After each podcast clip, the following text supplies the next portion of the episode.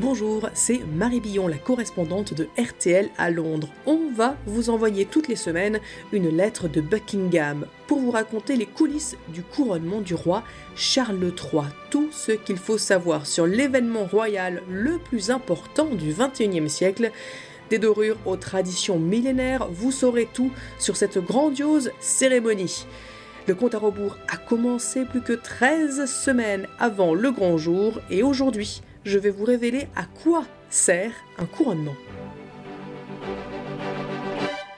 Alors d'abord, désolé pour le cliché, mais comme l'hirondelle ne fait pas le printemps, le couronnement ne fait pas le monarque. Charles III est devenu roi d'Angleterre à la seconde où sa mère, Elisabeth II, a rendu son dernier souffle. Ce n'est pas qu'une tradition, c'est aussi la loi. Mais ne bougez pas, je ne suis pas en train de dire que cette cérémonie ne sert à rien, au contraire, le couronnement est un atout indispensable à la monarchie britannique, même s'il n'est pas strictement obligatoire. Sur les photographies avant que vous abdiquiez, on ne vous voit jamais avec la couronne.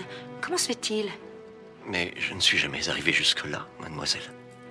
Je n'ai jamais été couronné. C'est un extrait de la série The Crown sur Netflix. Le duc de Windsor a bien été roi, même sans couronne. Personne ne conteste le fait qu'Édouard VIII a exercé la fonction de monarque pendant 11 mois avant d'abdiquer en 1900.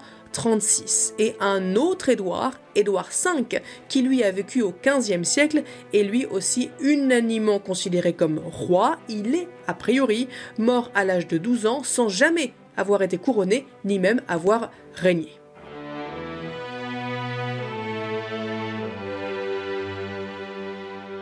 Lorsque la couronne était contestée, parfois au Moyen Âge, un couronnement permettait de mettre fin aux chamailleries, qui tournaient souvent à la guerre civile. Mais Aujourd'hui, la loi indique que la couronne passe automatiquement à l'héritier. En gros, le roi est mort, vive le roi.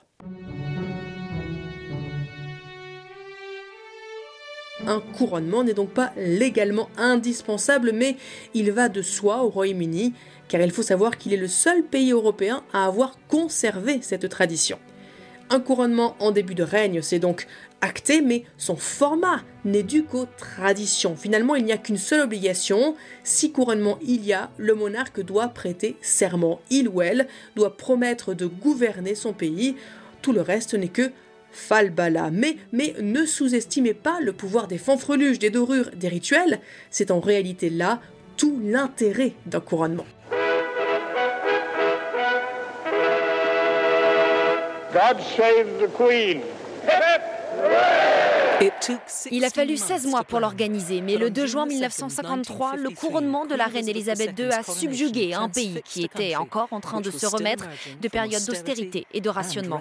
Ce documentaire de la BBC, diffusé en hommage à la reine Elisabeth II le lendemain de sa mort, le résume très bien, en mettre plein les yeux, épater la galerie, faire rêver.